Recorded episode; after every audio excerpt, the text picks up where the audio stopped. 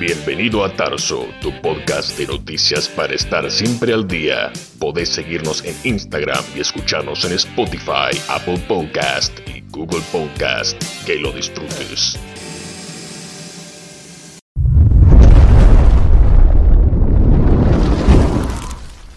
Bienvenidos a todos a un nuevo programa de Tarso. Este, acá, como siempre, les agradecemos a todos nuestros oyentes que nos escuchan de Estados Unidos, México, Perú, Argentina y de la próspera isla de Singapur, que tenemos algunos oyentes por allá también. Eh, así que hoy estoy acá con Mariana. ¿Cómo estás, Mari? ¿Todo bien? ¿Qué tal? Buenas tardes, ¿cómo les va a todos? Tremendo entrevistado, que, pero un gran día nos toca entrevistarlo. Eh, y bueno, vamos a aprovecharlo un montón. Lo tenemos a Martín Litvak acá, desde Estados Unidos en comunicación. Así que, hola Martín, ¿cómo estás? Bien, bien, ¿cómo andan ustedes? Bien, súper bien. Estamos, la verdad, este, súper contentos de tenerte en el programa y además en este día tan especial con, todo lo que está pasando allá en Estados Unidos con las elecciones, ¿no? Sí, sí, son, son días complejos, la verdad, son días complejos. Este, así que también son días interesantes, obviamente. Sí es. Y bueno, te quería aprovechar ya de, movida, este, preguntarte qué, qué impresiones te está dejando las elecciones allá, eh, en términos de transparencia y demás, y si también crees que eventualmente se podría llegar a convertir eh, en algo parecido a lo que pasó en los años 2000, en el caso Bush contra Gore, eh, por los votos de, Florida. Mira, eh, yo creo que hay diferencias entre los dos procesos electorales. acordate que en, el 2000 en Florida había mucha menos tecnología, a diferencia de creo que 500 y pico de votos. No, no, era ni, ni 0,1% de diferencia. Eh, y la Corte en ese momento, digamos, nadie, habló de fraude, sino en todo caso de, errores en el conteo este, y ese tipo de cuestiones. Acá hay una, se ha politizado mucho una elección, para la redundancia, porque obviamente es un acto político, pero digo, se ha politizado por demás el conteo, por decirlo de alguna manera. Entonces ya estamos en una situación donde Trump pierde un estado y dice que hay fraude. Entonces eso le quita un poco de seriedad al reclamo. A mí encantaría que gane Trump, eh, no porque me fascine el personaje, te diría que a pesar del personaje, sino porque creo que los, partidos republicanos son mucho mejores para gobernar Estados Unidos y para, de alguna manera sentar lineamientos eh, a nivel mundial. Creo que un triunfo de Biden, que casi seguro va a ser una muy mala noticia, sobre todo para América Latina. Acá en Estados Unidos tenemos nuestros, lo que se llama checks and balances, donde hay una Corte Suprema que es republicana, el Senado probablemente de manera muy ajustada, pero termine quedando en manos republicanas, con lo cual creo que no va a llegar a hacer mucho daño eh, Biden, que por otro lado es un presidente que nace con muy poco poder, muy cansado, muy grande. Entonces yo creo que este, no va a ser tan nocivo como la gente piensa, pero si eso le da entrada, que después venga Kamala y después venga Ocasio Cortés, ahí sí estamos jodidos. Entonces nada, yo creo que ahora todos los que somos liberales en el sentido latino, ¿no? en el sentido progre americano, eh, todos los que somos liberales o inclusive que no son conservadores o de derecha o centro derecha, creo que es momento de, eh, empezar a dar la batalla cultural de la manera más inteligente, porque si no la vamos a tener jodida de acá a cuatro u ocho años. Y, y en ese sentido te quería preguntar vos, ¿en qué estado estás ahora viviendo en Estados Unidos? Yo estoy en Florida, acá por suerte ganó el Partido Republicano, pero igual hubo triunfos demócratas en algunas intendencias, por ejemplo Miami, entiendo que el, mayor de Miami ganó el demócrata. Eh, se aprobó inclusive creo la enmienda para un sueldo mínimo de 15 dólares, lo cual es un error para el pequeño comerciante. hay, mucho para hacer en este, en, este país, sobre todo porque después los lineamientos que se fijan acá bajan al resto del mundo. Entonces creo que eh, hay que dar un poco una lucha acá que se pensaba que no era necesaria hace unos años se pensaba que había cosas que eran discutibles en Estados Unidos y hoy nos encontramos con eh, mucha parte del Partido Demócrata en una posición muy radical. Así que nada, yo creo que hay que, ser, eh, hay, que, hay que activar un poco más en política, más allá de lo que uno hace a nivel laboral, eh, y estar más atento para que no, no termine esto con un excesivo poder en manos de los progresistas. ¿Y cómo se vivió ahí las elecciones en Florida? Ahora, ¿hay algunas movilizaciones, manifestaciones? Recuerdo que estamos viendo que por ejemplo, en estados como Nueva York hay algunas movilizaciones que fueron bastante un poquito más elevadas de tono. Creo que el grupo Antifa se manifestó, como siempre, bastante radicalmente. Pero ahí en Miami, ¿cómo, cómo está todo? No, acá está todo muy tranquilo. Eh, sinceramente es como si no hubiera pasado nada. Eh, o sea, no, no, no, la gente no... Por esto que te decía eh, hace un rato. Yo creo que la, gente está acostumbrada a que acá hay seguridad jurídica eh, lo llama rule of law, hay checks and balances como dije antes, entonces eh, yo siempre explico, para Latinoamérica es difícil de entender cómo un presidente del país más poderoso del mundo no tiene tanto poder, pero la realidad es que Alberto Fernández tiene más poder en Argentina de lo que tuvo Trump acá. Trump quiso construir un muro y no le dejaron. O sea, eh, no hay que perder de vista que, esto es un país realmente federal, esto es un verdadero continente con 50 países, así es como hay que verlo porque así es lo que es. Entonces, eh, el presidente es una figura muy importante, pero no deja de ser un coordinador de políticas federales sin tanto poder como tiene un presidente de un partido de un país unitario que se maneja centralmente. Eh, entonces, nada, yo no estoy, digamos, que digo, lo dije siempre a la campaña, a mí no me preocupa un triunfo de Biden para Estados Unidos y menos me preocupa que haya ganado tan ajustadamente, porque es un triunfo que casi no se puede celebrar. Este, cuando hace dos semanas le daban 400 electores, digamos, entonces fue un triunfo realmente agónico sobre la hora, muy, digamos, el, peor de los triunfos que podía haber tenido para Biden, con lo cual realmente no, no creo que haya mucho para festejar, y de hecho no lo ves festejando. Em, eh, pero, de vuelta, creo que sí hay que eh, estar un poco más despiertos, porque esto puede ser la antesala de, más triunfos progresistas y cada vez más radicales. Y ahí se puede romper un poco lo que estábamos diciendo antes, de que el poder eh, del presidente es, más formal que otra cosa. Así que nada, hay que estar atentos y hay que ver qué es lo que, es lo que pasa. Yo creo que si esto se confirma, se viene un mundo eh, con, eh, con, mayores impuestos. definitivamente Biden va a dejar de promocionar lo que es la competencia fiscal. Se va a ver un mundo con más con menos privacidad y con más intercambio de información, se va a ver un mundo más inestable políticamente, entonces yo creo que eh, hay que estar atento. Y, en esta línea que vos marcabas recién, lo que, lo que afecta a todas estas políticas eh, para, para, Latinoamérica, bueno, por ejemplo, Puerto Rico acaba de ganar el referéndum sí eh, para pertenecer y ser el, estado número 51 de Estados Unidos. ¿Y, qué afectaría? ¿Qué, ¿Qué, afecta esto, por ejemplo, que, que gane Biden o que gane Trump para Argentina y para la región, en términos financieros, en términos económicos y políticos también, ¿no? Mira, que gane, a ver, primero lo de Puerto Rico realmente es una mala noticia, digamos, no, por Puerto Rico, Puerto Rico creo que tiene un estatus que, es muy eh, eh, de choto, hablando mal y pronto, y está bueno que, tenga los mismos derechos que los demás estados, pero realmente Puerto Rico es un estado demócrata, entonces eso va a significar que ahora eh, va a haber más electores o más este, senadores con tendencia demócrata, en un momento de tanta paridad no es una noticia para festejar o sea, sí por Puerto Rico y por la independencia y por, tener derechos que, debería tener, no por el resultado práctico de, esa, de esos votos, digamos. Eh, y para Latinoamérica, como te dije antes, yo creo que eh, si bien para Estados Unidos Latinoamérica no importa, nunca importó, y no va a importar, desde que se fueron del canal de Panamá no les importa más nada de la región, es todo más dialéctica que otra cosa, eh, pero creo que justamente en la dialéctica esto se ve como un triunfo de la izquierda. Entonces lo que están festejando son este, los, Fernández, los Evo Morales, los Chávez del mundo, los Maduros del mundo.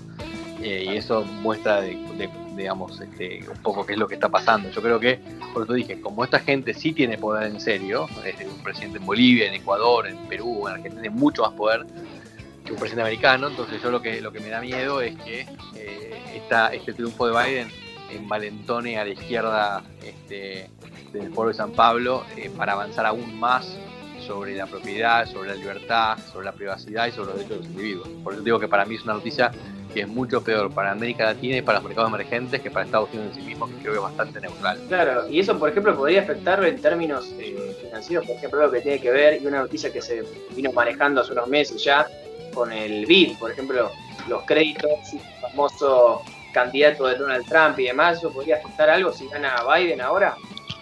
Yo creo que eso no va a afectar porque la política acá y de vuelta, las reglas son reglas y si Trump nombró a alguien va a seguir esa persona, no creo que lo cambien. Este, y de vuelta, para Estados Unidos la teoría no es importante. El problema es no tanto qué hace Estados Unidos, sino cómo se vive esto desde América Latina. Sí, ¿qué tal? Em, yo me quedé pensando en esto que decías hace un ratito, que em, el Partido Demócrata eh, está con una posición eh, como más radical. Y, y, el Partido Republicano no? No, a ver, yo, yo creo que Trump es un candidato que no es un candidato típico del Partido Republicano. Fue bastante fortuito, nadie pensó que iba a ganar las internas, nadie pensó que iba a ganar la presidencia. Y de hecho yo creo que el Partido Republicano no va a pelear para proteger a Trump ahora, digamos. O sea, Trump ganó pese al Partido Republicano, Trump alguna abusó al Partido Republicano, ni siquiera hizo las pases con el Partido Republicano después de haber ganado. Entonces, Trump es una persona que no es querida por los demócratas y tampoco es querida por los republicanos. yo no veo que el Partido Republicano esté en una posición extrema en estos momentos. Eh, creo que Trump es una persona que es, muy populista, digamos, o como dicen ahora, populista de derecha. Eh, yo coincido con eso y por ende a mí, digamos, si bien esta elección prefería que gane Trump, eh, era pese a un montón de cosas que yo veo en Trump que son negativas. Yo como liberal no puedo, no puedo aceptar nunca este, el nivel de déficit que tiene Estados Unidos, no puedo aceptar nunca las, las trabas a la inmigración, no puedo aceptar nunca el proteccionismo. Eh, más allá de eso, por supuesto que hacer trabaja de impuestos y un montón de las cosas que hizo. Para mí el, balance es positivo. Trato de ser objetivo en mis operaciones políticas y no de, votar como si un partido de fútbol. Eh, en ese sentido, yo apoyo a Trump en este contexto. Posiblemente, eh, de hecho, en las internas de, de, de 2016, a mí me gustaba que gane Kasich, no Trump. Me parecía que era, había gestionado muy bien Ohio, me parecía que era una persona mucho más centrada. Por supuesto, después posiblemente perdiera con Hillary, no lo sé. Pero bueno, igual eso es historia, no importa. Creo que Trump justamente con, con, con eh, ha sido muy, muy malo, con, con, McCain, que es una figura muy importante del área republicana, eh, ha sido muy, muy, muy soez muy burlón. Y yo creo que ahora, yo creo que, salvo que haya realmente un caso de fraude muy concreto, que por ahora yo no veo que sea el caso, pero podría serlo, creo que los republicanos van a soltar la mano, van a decir, bueno, listo, hasta acá llegaste, ocupate ahora de tus impuestos y de resolver tus cuestiones. Y nos vamos a buscar la situación, si va a ser, no sé, Ted Cruz, si va a estar Rubio, si va a estar, no sé, veremos qué es lo, que pasa. Obviamente va a empezar por un rebuilding que le va a costar seguramente eh, cuatro años más. No hay una figura republicana tan fuerte en este momento que, capte mayorías como para ganar una elección contra Kamala Harris eventualmente en cuatro años o contra algunos sectores más, más este, fuertes del Partido Demócrata. Yo veo, y eso a mí lo que me da miedo es eso. A mí no me da miedo, insisto con esto, no me da miedo cuatro años de gobierno de Biden. Biden no va a ir por la reelección, Biden es un tipo grande, cansado, no, va, no le va a imprimir al gobierno una velocidad muy importante. Eh, sobre todo hay mayoría republicana en el Senado, ni siquiera va a poder aumentar el número de de la Corte, ni va a poder aumentar el tema de impuestos. Por eso para mí es fundamental la mayoría republicana en el Senado. Este momento es más importante eso, de que se vuelva eh, en contra de, varias elecciones. La pongo de esta manera, yo prefiero Biden presidente con un Senado mayoritariamente republicano que Trump presidente con Senado y oposición demócrata, porque va a ser un caos. Eh, entonces hay que ver, yo creo que hay que ser prudente con los análisis, este, pero de vuelta, como les, decía, como decía antes, a mí lo que me da miedo es cuatro años de gobierno Biden, me los trago, no tengo problema, pero yo no sé si en cuatro años va a haber una figura del Partido Republicano que pueda disputar con éxito una elección presidencial, con lo cual yo creo que prepararse acá por lo menos para ocho años de gobierno demócratas, y ahí sí se me preocupa un poco más, porque en los próximos cuatro años posiblemente sea alguien más radical todavía, este, por ahí con mayorías propias, y ahí ya me empieza a asustar un poco más la situación. ¿Tienes otra, María? A ver, ahí. Bueno, sí. Em, yo quería saber, digamos, para vos, Martín, ¿qué, ¿Qué ventajas tiene para América Latina que en Estados Unidos eventualmente en el poder esté el Partido Republicano? Mira, el Partido Republicano es un partido que normalmente, no necesariamente a través de Trump, pero normalmente eh, promueve mucho el comercio y los países latinoamericanos son países exportadores, son países que tienen que estar activamente en el comercio. Eh, y además el Partido Republicano es un, país, un partido menos intervencionista que, el, gobierno demócrata, digamos, en algún punto. Eh, yo creo que en el momento, eh, quizá históricamente esto no siempre es cierto, pero en este momento donde esa famosa brisa bolivariana de la que, hablaba Cabello hace 6-7 eh, meses y algunos se reían, se empezó a dar, porque acordate que en los últimos 6-7 meses se perdió Bolivia dos veces, se perdió el referendo en Chile, este, obviamente perdió Argentina. entonces, hoy por hoy el, eje de la política latinoamericana está muy hacia la izquierda, eh, y eso el Partido Demócrata eh, lo fomenta, lo incentiva. De vuelta, no por acciones del Partido Demócrata, sino por lo que ven los, los, turdos latinoamericanos en el Partido Demócrata. Eh, a Biden no le importa si en Colombia gana Petro o gana alguien que siga Duque, pero la realidad es que Duque se encarga de, perdón, de Petro se encarga de desearle suerte a Biden, de festejar el triunfo de Biden, y pareciera este, que hay se están alineando ahí las cosas. Que de vuelta, de Estados Unidos no hay un interés, me parece a mí, pero creo que eh, aun cuando no es una acción propia de los gobiernos demócratas de fomentar esta grieta y este populismo en Latinoamérica, lo terminan fomentando en los hechos, porque le dan más vida a Cuba, le dan más vida a, Venezuela, le van a dar más vida a México. Entonces creo que se vienen tiempos complicados para la región. Me preocupa mucho más Latinoamérica que Estados Unidos. O sea que, perdón, ¿eh? pero para, saber si entiendo bien, o sea, de alguna manera vos ves que es, ventajoso eh, que en Estados Unidos estén los republicanos porque sería una especie de profilaxis, digamos, eh, contra este tipo de populismo de los que estás hablando. Yo creo que pones una especie de límite, sí. Totalmente. Martín, yo te quería preguntar, sacando ya saliendo un poco del tema más geopolítico, algo más, más mundano acá del territorio argentino, que yo te voy a tirar ahora unos datos, te voy a lanzar unos datos y, te voy a decir, por ejemplo, qué significa que en el ranking de la Transparency International Argentina esté en el puesto número 66, un ranking que habla del nivel de corrupción que hay en el país. ¿Qué significa, por ejemplo, que en el ranking de libertad económica este, de la Heritage Foundation, de 180 países, Argentina esté en el número 149?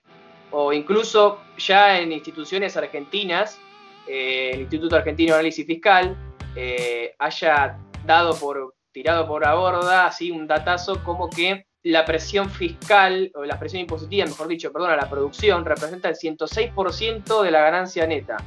Eh, y que básicamente el día de la independencia tributaria de un argentino, una familia promedio, se ubica entre el 28 de junio y el 31 de julio. ¿Qué, quiere decir esto para los inversores extranjeros, para las finanzas de un país cuando se ven estos datos? Mira, varias cosas. Primero que nada, este, eh, el dato de estudios fiscales es un dato de realidad del BID, del Banco de Desarrollo, o sea que es más objetivo todavía. Argentina es el segundo país del mundo con mayor impuesto a las ganancias corporativos. Implica, hablando mal y pronto, que un argentino, si paga realmente todos los impuestos que debe pagar, debe poner plata en su negocio todos los años. Eso es lo que significa en términos prácticos, es decir, pierde plata todos los años. Eh, el segundo tema, el último tema que mencionaba, es la inversión fiscal, en casi todo el mundo es entre abril y, mayo, es decir, son los días que vos pagás, si todo tu sueldo lo pagaras primero para pagar impuestos y después para vivir, en abril o mayo, en general en cualquier país desarrollado, terminaste de pagar impuestos y te quedan 7, 8 meses para vos solo. En Argentina, en realidad, está más, más es peor todavía. Hay, país, hay, hay años eh, donde ha sido el 4 o el 5 de agosto, o sea que trabajás entre 7 y 8 meses para el Estado y después para vos, está totalmente invertido el tiempo o el porcentaje de tu salario que es tuyo y el porcentaje de tu salario que es del Estado. Esto equivale a decir que la presión fiscal en Argentina es 70 o 80%, o sea, es algo nunca visto. Eh, obviamente eso va de la mano de una gran evasión, es decir, Argentina tolera la evasión porque es imposible pedirle a alguien que pague el 70% de su, de su ingreso en impuestos. Entonces hay muchos temas que resolver al mismo tiempo, es decir, creo que dar impuestos drásticamente, pero aumentar las penas por la evasión al mismo tiempo, ¿no? No sirve una ni sirve la otra si son separadas, eso lo digo siempre, la evasión está mal, a mí el tema del, pese a que yo lucho contra los impuestos altos toda mi vida y lo voy a seguir haciendo, este, no, no soy partícipe ni de evasión ni de la fomento la rebelión fiscal, creo que por ahí no pasa el tema, el tema pasa por tener impuestos razonables eh, y pagarlos, y si no pagás va a marcha precio, punto. Ahora, lo que sirve para los inversores este, esencialmente, para que la gente lo entienda, es que un inversor para... A ver, en definitiva, el mundo compite por personas y por recursos. Es decir, los países compiten porque la gente vaya a vivir a su país y pague impuestos o porque hace inversiones extranjeras en sus países y por ende paguen impuestos. Es una competencia que se da en todo el mundo. Cuanto más competitivo sos, la gente está dispuesta a pagar más para vivir en tu país y pagar menos eh, y pedir menos para invertir en tu país. En definitiva, un país con una presión fiscal tan grande como Argentina y con una dificultad tan grande para hacer negocios, genera que la gente se quiera ir en lugar de venir, que es lo que está viendo hoy, si lees en el diario, que la gente se va a Uruguay, se va a España, se va a Estados Unidos, la gente se quiere ir, Argentina es un expulsor de gente. Y en cuanto a inversión extranjera, yo si soy inversor extranjero pido un retorno mucho más alto si voy a invertir en Argentina que si voy a invertir en Alemania, porque los riesgos son muy diferentes. El riesgo tiene que ver con, la, como dijiste vos, la corrupción, la dificultad para hacer negocios, los impuestos. Entonces, ¿qué significa? Hoy, por el mundo globalizado, donde no hay grandes oportunidades, donde es, muy, es, casi indistinto donde yo produzco, salvo que produzca en la tierra, por eso Argentina termina teniendo productores agropecuarios y, poca cosa más. Eh, cuando en el mundo la gente puede en general moverse, la gente se mueve a un lugar de viva mejor y donde pague menos impuestos y tenga más seguridad jurídica. Entonces lo que está, lo que implica esos datos que vos estás dando, cada vez va a ir menos a invertir en Argentina y por ende Argentina es un círculo vicioso muy complicado muy complicado. Que se sale solamente ofreciendo seguridad jurídica y bajando impuestos, pero bajar impuestos es algo que se hace relativamente fácil. La seguridad jurídica, digamos, es algo que demora en generarse, no, no, una ley hoy diciendo a partir de hoy Argentina es seguro, digamos, hasta que no tenga 20 años de no confiscar, de no defoltear y demás, eh, la seguridad jurídica no la va a ganar. Y te digo, digamos, te tiro tres datos muy sencillos.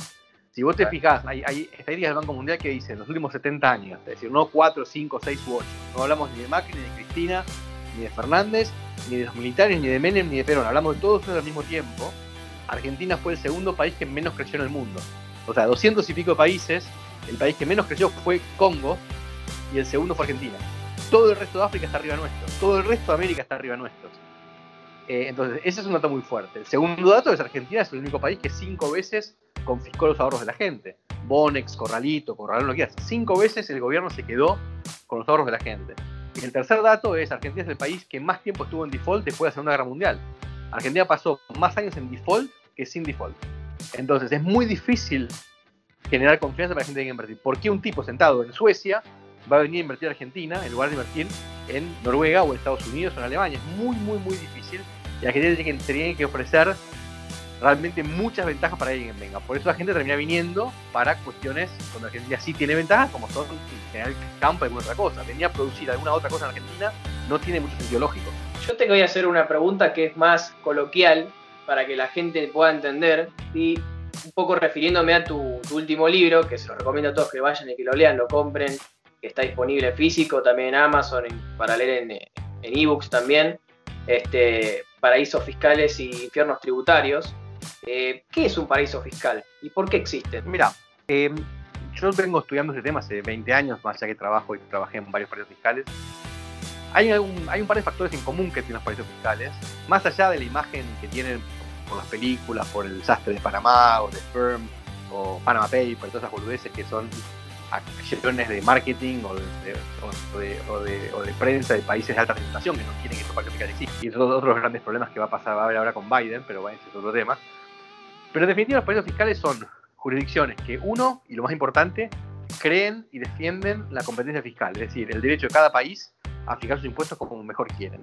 Fíjate que un país puede fijar cualquier cosa libremente, pero los impuestos parecía que hay que consultar con el resto de los países.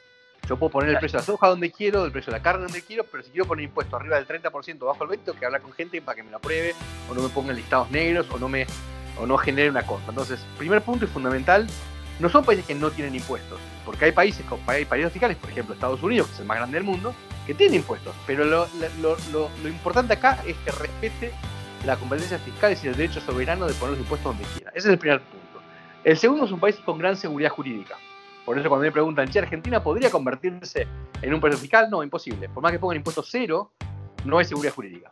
Los países, eh, eh, justamente la gente va a los países fiscales para este, evadirse escaparse, para no usar evadir, que parece que estoy evadiendo impuestos, para evadirse o escaparse o salirse de los infiernos tributarios. El problema son los infiernos tributarios. Es como que vos me digas, mira, yo vivía en la mitad de este barrio que se transformó en una villa miseria y muy inseguro y me voy a vivir a este otro barrio súper seguro y la gente te critique el barrio seguro donde vivís.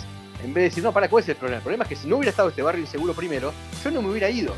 Entonces, si los países normales, entre comillas, no se hubieran transformado en infiernos tributarios, los paraísos fiscales no tienen razón de existir.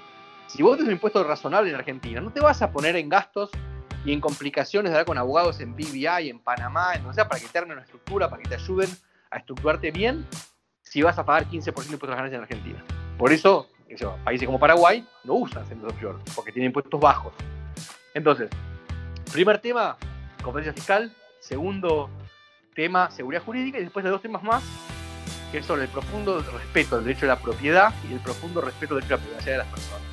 Y con esto no estoy hablando de ocultamiento, estoy hablando de privacidad, que es un derecho humano regulado y garantizado por la Constitución Nacional de casi todos los países del mundo.